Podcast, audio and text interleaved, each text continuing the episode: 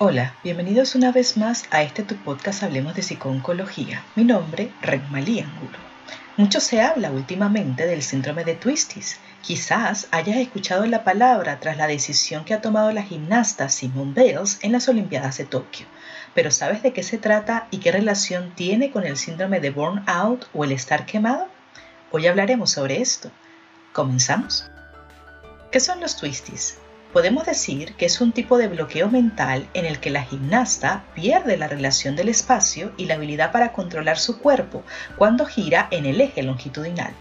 Además, afecta la capacidad de movimiento, factores fundamentales para una gimnasta y que puede ocasionar una caída seria con consecuencias graves. Este síndrome se presenta con síntomas como la pérdida de las habilidades motoras, problemas psicológicos que tienen impacto en la memoria muscular y las dificultades en la toma de decisiones. Esto puede deberse en algunos casos al cansancio y la frustración. Y no se trata de un cansancio físico, sino más bien mental.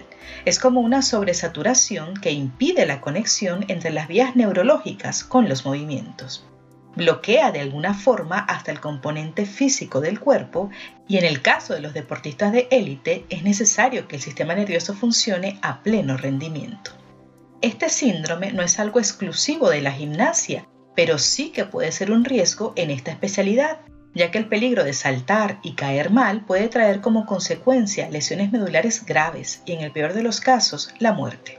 Es un fenómeno tan complejo que puede llegar a incapacitar a quien lo padece, ya que la persona no puede hacer lo que por tantos años lleva practicando. Su cuerpo deja de cooperar en los momentos más críticos poniéndolo en peligro.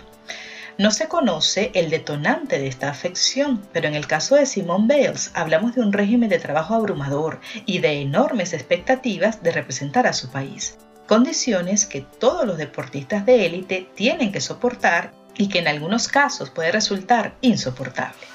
No obstante, Simón no es el único ejemplo sobre esta sobrecarga emocional.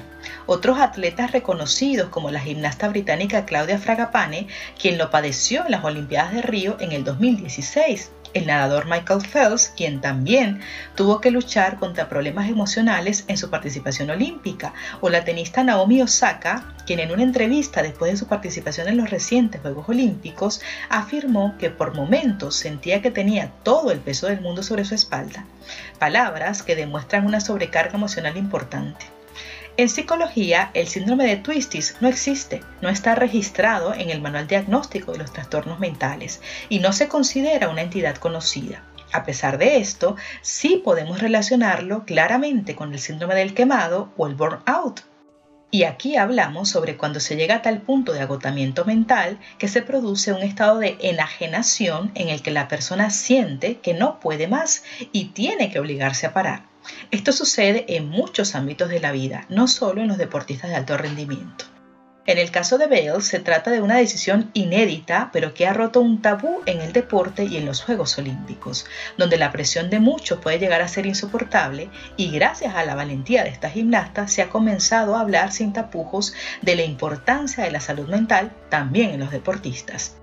Es común hablar de lesiones físicas que la mayoría puede sufrir en algún momento de su carrera, pero los problemas mentales siguen siendo todavía un problema silencioso.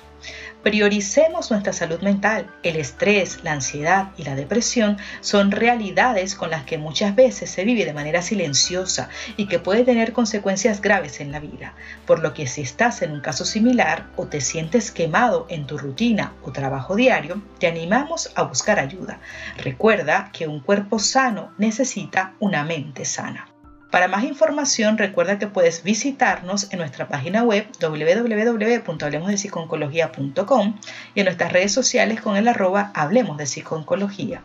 Puedes escucharnos en tu plataforma de audio favorita y no te olvides de suscribirte y de activar las notificaciones para no perderte ninguno de nuestros episodios. También puedes encontrarnos en patreon.com slash hablemos de psiconcología por si quieres colaborar con nosotros. Gracias por escucharnos, seguiremos hablando.